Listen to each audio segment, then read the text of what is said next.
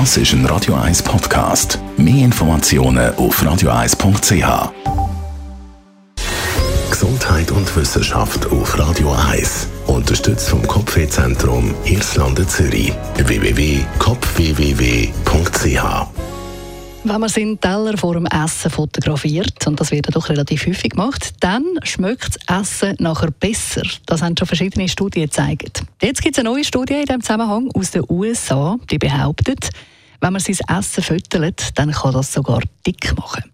Und zwar haben Wissenschaftler von der Georgia Southern University herausgefunden, dass fotografiertes Essen nicht nur besser schmeckt, sondern dass man eben auch mehr Lust hat auf das Essen, wenn man es vorher fotografiert. Das heißt, wenn man jetzt sein Essen speziell in Szene setzt oder eben zuerst füttert, dann wird der Heißhunger angeregt auf genau das Essen und man schöpft dann innen nochmal nach. Für die Studie haben Forscher Studenten in zwei Gruppen eingeteilt. Das heißt, jede Person in diesen beiden Gruppen hat jeweils einen Teller bekommen mit Käsecracker drauf. Die Größe der Portionen ist innerhalb der beiden Gruppen unterschiedlich gewesen. Und dann ist die erste Gruppe vor dem Essen dazu aufgefordert worden, noch ein Foto zu machen von diesen Cracker. Die zweite Gruppe hat direkt anfangen zu essen. Nachdem alle ihre Cracker dann gegessen haben, hat jede Person eine Bewertung abgeben, wie gut sie die Cracker gefunden hat und ob sie nochmal ein paar Bot davon.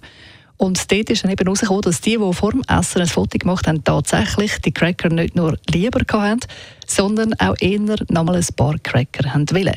Und scheinbar ist es so, sagen die Forscher, dass der Fokus im Hirn nach dem Fotografieren mehr auf Geruch und Geschmack vom Essen ist und dass man darum eben dann mehr Lust drauf hat. Und im Umkehrschluss heißt das, sagen die Forscher, für die Leute, die abnehmen wollen, die sollten möglichst keine Fotos machen von ihrem Essen, weil das könnte nämlich genau den gegenteiligen Effekt haben.